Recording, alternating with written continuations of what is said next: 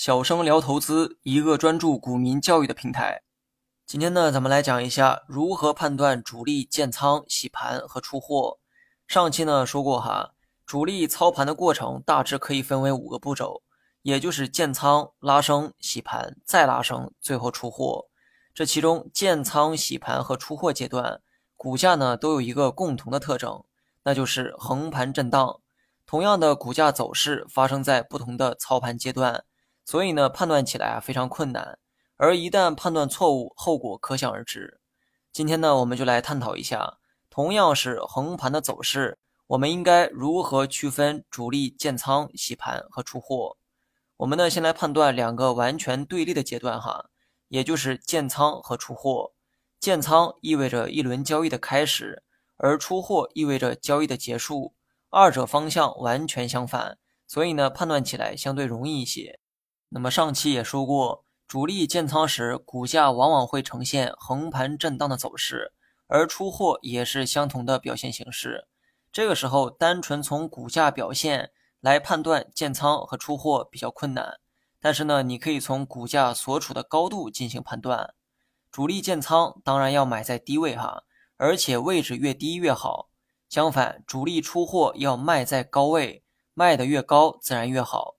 所以，当你看到股价持续横盘震荡的时候，先去观察一下股价在低位横盘还是在高位横盘。那么，这个判断并没有想象的那么困难。如果是低位横盘，说明横盘前的股价有过长期的下跌走势；如果目前是高位横盘，表明横盘前的股价有过长期的上涨走势。当你判断出股价横盘的高度是在低位的时候，说明主力进行的是建仓流程。相反，当你判断出股价横盘的高度是在高位的时候，说明主力进行的是出货流程。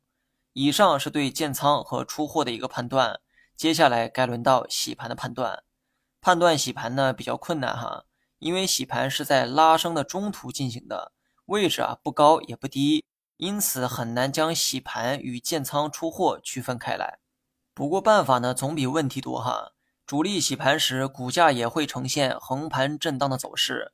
既然是横盘震荡，说明股价在相对确定的区间内来回波动，上面叫做上轨，下面叫做下轨。不要觉得这些词儿很陌生哈。早期的教学呢我们都有教过，不懂的人呢可以去回听一遍。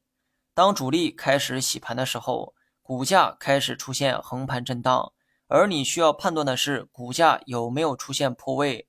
如果目前是洗盘的阶段，那么横盘过后的股价一定会向上突破区间的上轨。这个时候，你可以确定前期的横盘是主力洗盘的行为，你可以在股价突破上轨的那一刻选择买进。那么相反，如果股价横盘后跌破了震荡区间的下轨，说明之前的横盘很可能是主力在出货，出货进行到后期，股价势必会出现明显的下跌。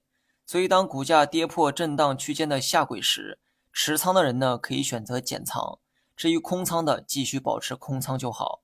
那么，以上是区分洗盘的一个方法。最后再给大家讲一个实战小技巧哈，如果你成功的在主力建仓时买入了股票。后期的股价也如期出现了上涨，而上涨后的股价在某一高度出现横盘震荡。请问这个时候主力是洗盘还是出货呢？首先啊，你可以用我上文的方式去区分洗盘和出货。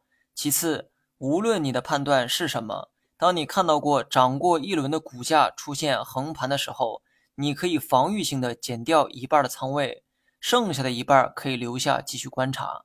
如此一来，无论最终的股价如何变化，也无论你的判断正确与否，最终的这个结果都不会太差。你学会了吗？